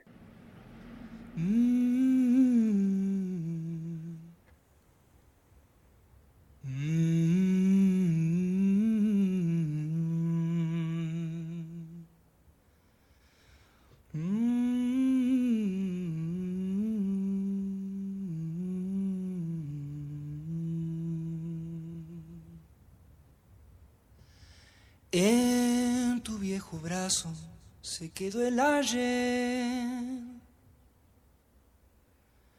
Rescoldo del alma, arisca que se fue. El tiempo en tus manos solas quedó tendido sobre la luz. Sangre reseca en la mañana, llorando siglos a la voz del sol. El grito inca estremeció el dolor. Silencio descalzo por tu cuerpo va. Las piedras al viento le roban la sal, los grillos duermen la tarde. Oro desnudo del cerro atrás, cavó la boca de tu noche, el oscuro acero de tu negra piel, para dormirte entre la soledad llorando el calor del llanto del indio en su manantial febril mojando el antigal. Lluvia que viene de Dios. Antiguo el cansancio y lento su andar. Tiene una lanza por el cardón y en sus espinas dejó las manos para la sangre con otro color. Y al rayo loco dio su corazón. El destino de tu nombre fue final. Y la luna aquella ya no alumbra más la hembra cerró su vientre. Y por la frente se desangró y dejó sus huellas hacia el norte, buscó camino para ya morir y como madre lloró también su mal ronda por adentro el amo sideral. Anda por tus venas desde que se fue y levanta tus ojos negros para cubrirte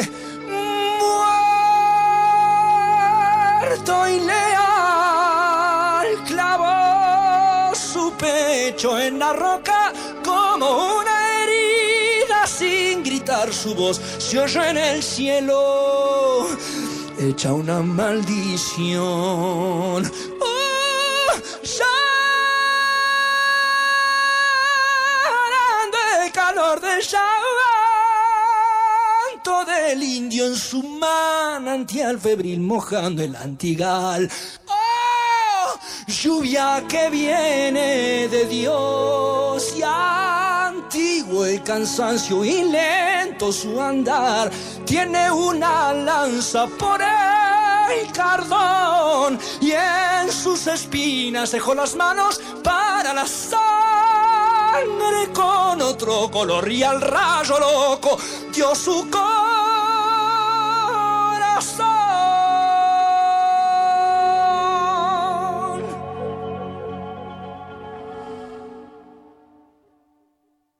Radio Puente. Buena música y buenas palabras. Las 24 horas. Donde quiera que estés.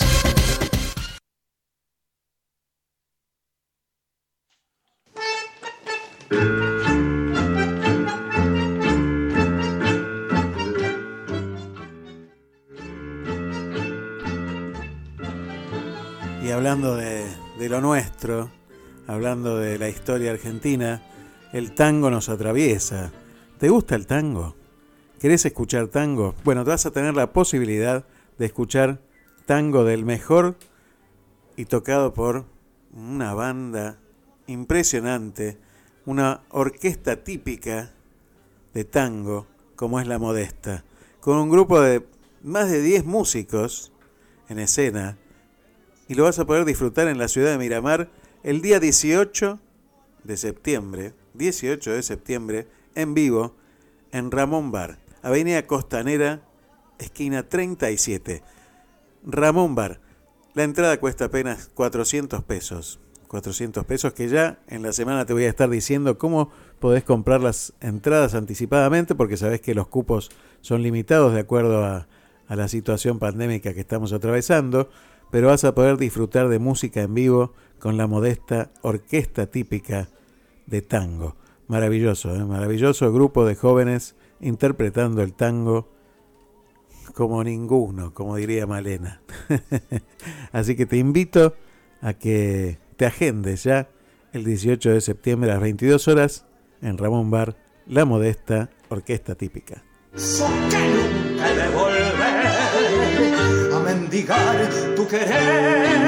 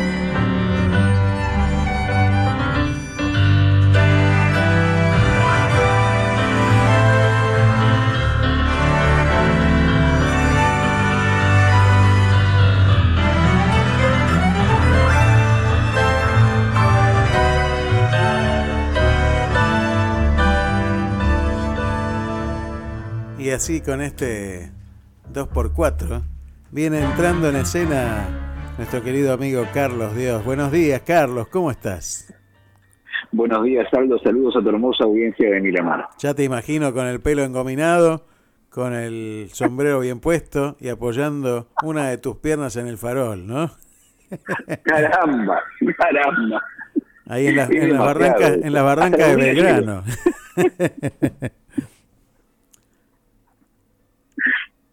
Ahí en las barrancas de Belgrano te imagino así, en la, en la pérgola esa que está en Barrancas, que es hermosa. Sí, Eh, donde ahí, se enseña tango. Bailando, claro, bailando un tango por ahí. Sí, sí, Exactamente. sí. Buenos días, Carlos. Bueno, hablando en serio, ¿cómo estás? Bien, muy, muy bien. Eh, muy bien, un día gris, pero una linda oportunidad para, para encontrarnos. Y eh, todo fin de semana es lindo, más allá de- del color que tenga. Bueno, una semana muy especial porque en Sensaciones se cumplieron 350 programas, ¿no? 350 programas. Sí. Una velocidad tremenda este año. Tremenda, tremenda. Y, y escuché algunos de los números que tiraste en la grabación. No sé cuántas entrevistas, no sé cuántos temas musicales. Una, una barbaridad. Una barbaridad. una Es que, es que en realidad vos sabés tan bien como yo que en definitiva uno va siempre pensando en el programa que sigue, no en el que pasó. Tal cual. Y para estas oportunidades uno dice, bueno, a ver, vamos a, a contar para atrás. ¿No? Y ahí es donde se empiezan a sumar uno más dos, más uno, más cuatro, más dos. Y, en definitiva no es más que el resultado del trabajo constante de cada día. ¿Y qué sumó Carlos Dios en todo este tiempo? Uf, mira, eh, yo estoy increíblemente emocionado. Eh, vos pensás que eh, yo no estuve en el programa 1 de Sensaciones. Yo llegué en el programa 102. O sea, un programa que estaba sentado, que se había hecho 100 programas. Eh, y a mí, cuando dije, ¿en qué, ¿en qué se puede ayudar? Me dijeron producción. ¿No? Eh, a remar, ¿no? Tal cual. y, y yo bajo ningún punto de vista pensé jamás que iba a estar eh, con un micrófono al lado. Yo iba a conectar las llamados, iba a buscar los entrevistados, a, a compilar la música, a coordinar con el operador. eh, y la generosidad enorme de la gente que, que forma sensaciones eh, me fue dando ese lugarcito y estoy feliz, feliz, feliz, feliz, súper emocionado. Jamás pensé en 350 programas, es más, los pasamos. Sí, sí, ya está. y, y realmente eh, eh, un gran programa está formado por grandes personas. Eh, había una, una, una chica que, que estaba en un momento en la radio, que tenía un programa ella, la conducía ella, y tenía gente que, que se iba conectando y, eh, y bueno, la llamaba y daba sus columnas, ¿no? Pero, pero le parecía como que no tenía sustancia el programa. Y se comparaba con sensaciones y decía, no, pero usted hacen así, así. Y le digo, es que el equipo está antes del programa, no después. Claro. Digo, bajate, armá un equipo y después volvés. Y cuando realmente hay equipo y hay, hay algo que nos conecta, eh, la gente eso lo siente, se la siente en el micrófono. Yo creo que va por ahí. Va por ahí porque eh, tiene que ver, más que conformar un equipo, con, con tener algo que decir y conectado, eso que uno tiene que decir, ¿no? Está- estamos como conectados. Si bien pensamos todos diferente, porque eso hace rico a, a una, al universo, ¿no? Esas diferencias que cada uno tenemos, nos complementamos. Y a partir de ahí nace el equipo. Me parece que nadie tuvo la intención de formar un equipo, sino que tuvo la intención de escuchar al otro. Y me parece que ese es un gran secreto que se pierde muchas veces en los medios de comunicación, la escucha del otro. Vos sabés que en el segundo programa de este año, en el programa 228, eh, estuvimos con Ernesto Certiviale, un hombre que tiene varios kilómetros y kilómetros y kilómetros de radio y de medios, ¿no? Eh, y le preguntamos cuál era para él, nos tomamos el atrevimiento de preguntarle cuál sería eh, los, los consejos que nos daría para un programa, ¿no? Y a la par que nos dijo buena música por el horario que tenemos y que ya tenemos buena música, nos dijo eh, que no piensen igual, porque la gente está cansada de programas donde todos dicen lo mismo. Importante. y, me pareció pero, pero increíble, increíble.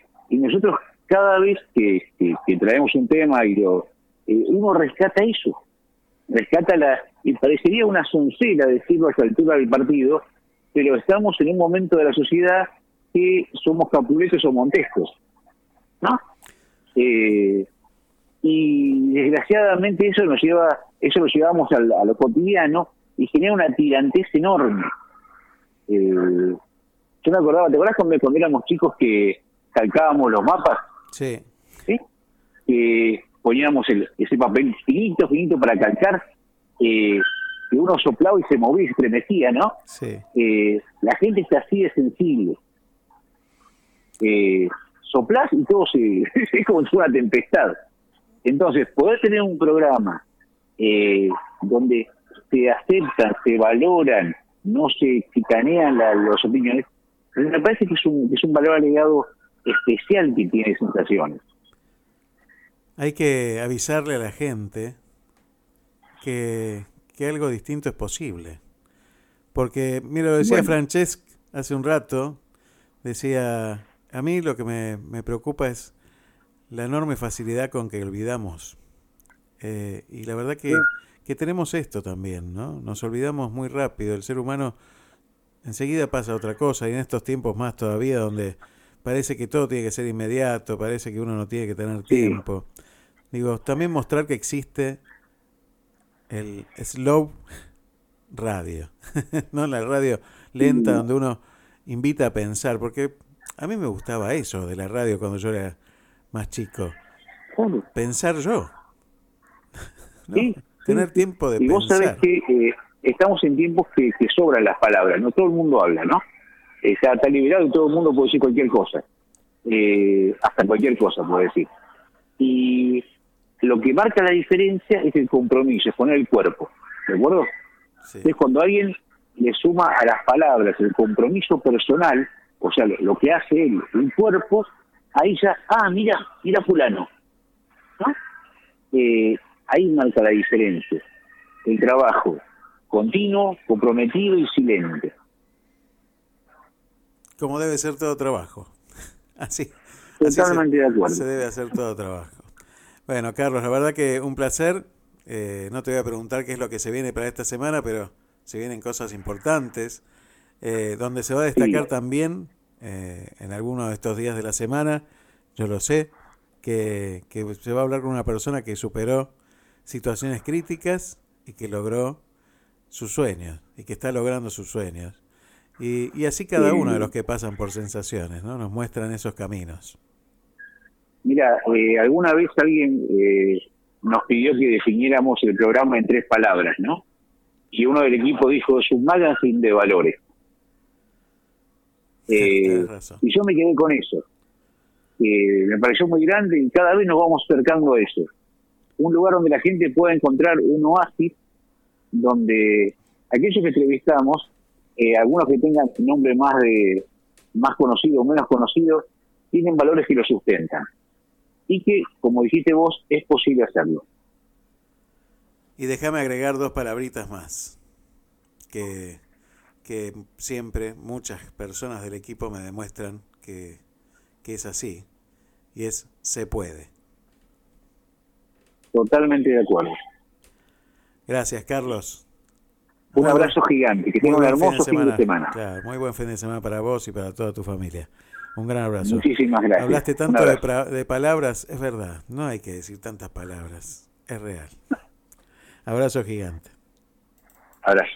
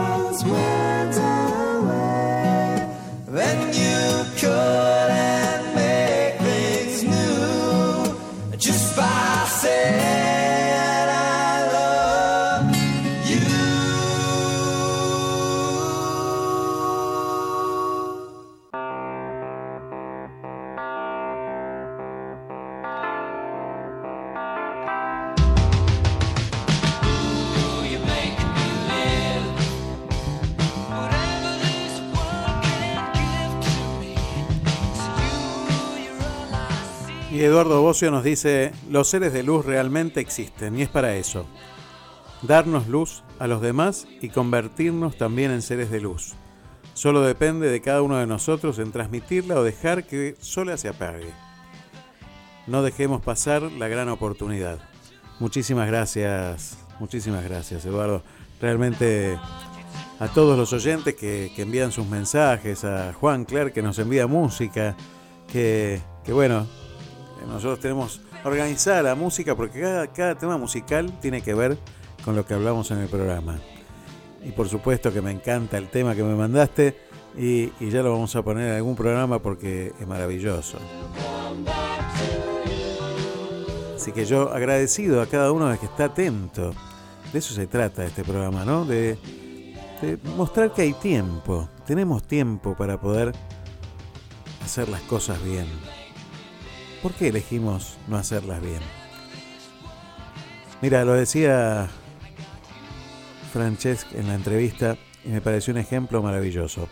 Él contaba, ya lo escuchaste, sobre este asiento para discapacitados en el tren. Como nos pasa acá en la Argentina, en los medios de transporte, también se identifica el espacio para los discapacitados. Pero hasta que no escuchó al otro, al que tenía la necesidad específica, la verdad que no sabía qué era lo que tenía que hacer. Me parece que va por ahí el camino de escuchar al otro. Y si hay algo que tiene la radio y que a mí me maravilla y que siempre me, me entusiasmó y que para mí es mágico, es esto de a través de un micrófono llegar hasta tus oídos y dejar que se escuche esta voz que por ahí te interesa y te parece que tiene algo que decir. Pero también sabe que de este lado hay alguien que te quiere escuchar. Y de eso para mí se trata la radio. Así me enseñaron aquellos que, que yo escuchaba en la radio, aquellos grandes que yo escuchaba en la radio. Y de eso se trata este mundo, de escucharnos unos a los otros, de aprender a escucharnos y no querer imponer nuestras razones sin razones. Muchísimas gracias a cada uno de ustedes que estuvo este día acompañándome esta mañana y sepamos que siempre, siempre volverá a salir el sol. Muchísimas gracias por estar. Nos encontramos el sábado que viene aquí en Te Seguiré.